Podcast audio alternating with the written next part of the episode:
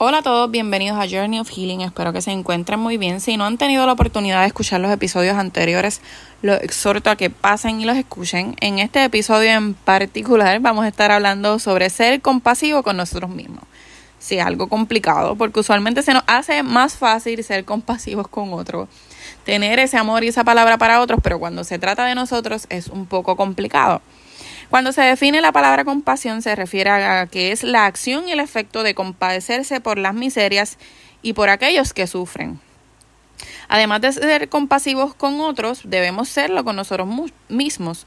Muchas veces nos, no somos lo suficientemente pacientes para entender que estamos en el camino de sanar y a hacer nuestra mejor versión. Así que vamos a cometer errores, que no siempre podemos llevar los hábitos saludables, que a veces bajaremos la guardia, que nos descuidaremos, que no podemos ser constantes por diferentes situaciones o que muchas veces seremos impulsivos, que no siempre estaremos en nuestro mejor estado anímico.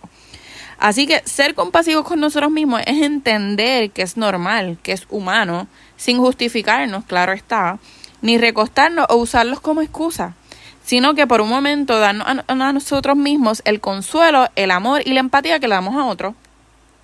Es entendernos, aceptarnos y procesarlo.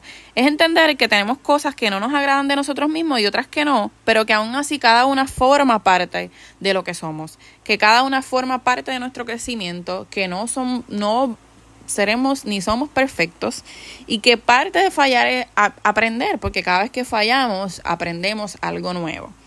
Así que en, un ejemplo de esto podría ser, dejaste acumular muchas situaciones, muchas emociones y te encuentras en, con otra situación que te hace explotar con una persona que no tenía la culpa o el conocimiento de, que te pasa, de lo que te pasaba. Luego te reprochas a ti mismo por permitir eso y te sientes culpable.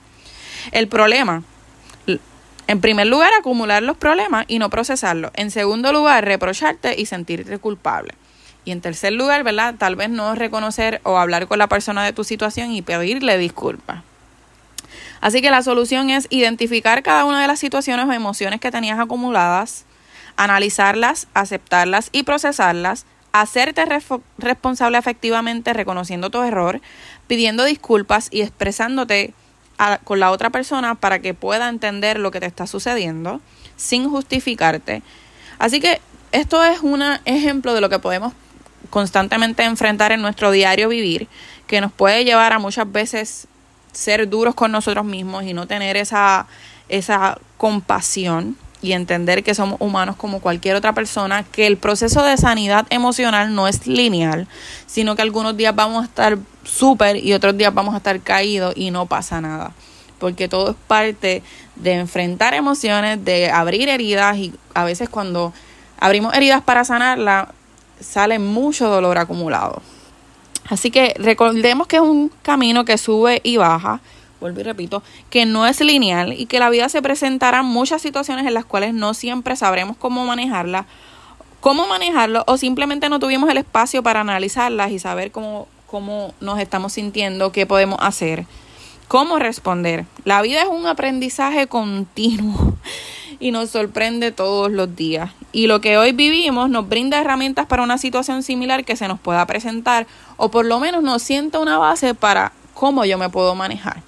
Así que espero que les haya sido útil esta información. Cualquier duda o pregunta ya saben que me pueden escribir. Un abrazo.